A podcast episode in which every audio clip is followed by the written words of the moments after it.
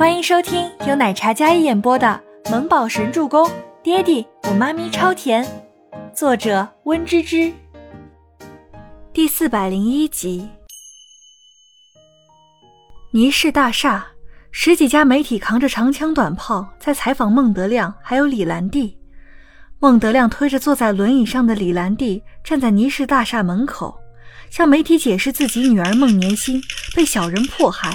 暗指这是商业上的肮脏手段，为的就是让自己女儿名誉受损，而这一切都是倪清欢在背后操纵。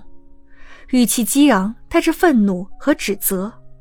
说完了这些之后，开始说起了孟年心和周伯言的事情，话锋一转，变得无奈又透着心酸。我女儿年心与伯言自幼青梅竹马长大，感情深厚。无论是事业上，还是生活里，两人都是相互照顾。我们夫妻也都将无父无母的伯言当亲生儿子对待。本以为我退休之际能看见他俩能成一对儿，但是我万万没想到，二十年的感情和陪伴。竟然会是这样的结果。孟德亮一边说，而李兰娣则在那里暗暗抹泪，两人看起来似乎苍老了许多，让人看了都忍不住心生同情。可能也是没有缘分吧，年薪也选择退让，从医药辞职，成立自己的工作室。但是没想到。他倪清欢竟然如此不择手段的欺压我女儿。孟德亮无奈的语气陡然拔高，像是受到了多大的气恼和不公。他倪清欢主导舆论，让我女儿所有的心血付诸东流。你是考上医药这棵大树，众所周知。可是做人最起码要讲道德，如此明目张胆。从感情到事业，不给人留活路，还造谣我女儿涉嫌跟商业诈骗犯有交集，污蔑我女儿的声誉，这口气我实在咽不下。哪怕今天就算死在这里，我也要为我女儿讨一个公道。什么讨回公道？这位先生，你这话说的，暗指我女儿抢了你女儿的男人，还有事业。我家是刨你家祖坟了，还是哪里得罪你了？这样污蔑他的名声。正当大家内心很是气愤的时候，忽然一道严厉的嗓音响起来。比起孟德亮刚才的控诉，他的气场更为强势。顺着声音的源头望过去，是一位中年贵气的女子。她坐在轮椅上，被推上前，直接来到孟德亮夫妻二人之前。名声。未婚生子的女人有什么名声？听说当年她为了跟男人私奔，气死了自己父亲，气瘫了自己母亲。这种人哪有什么道德廉耻、礼孝仁义？李德亮道：“哪怕他知晓倪清欢是周伯言的合法妻子，也知道两人生育了孩子，但是他们没有公布，他必然是有所顾忌。”所以孟德亮就以此为把柄拿捏。秦岚一听，立马脸色就沉冷了下来，那锐利的眸光盯着孟德亮夫妇。孟先生，听说你是什么高知教授？我看你应该是《野史外传》看多了，无脑教授吧？我家的家事，你倒是编排的还挺有模有样的。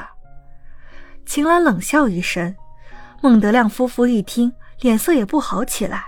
刚才装的委屈还有无奈，此时都带着愤怒的凶意。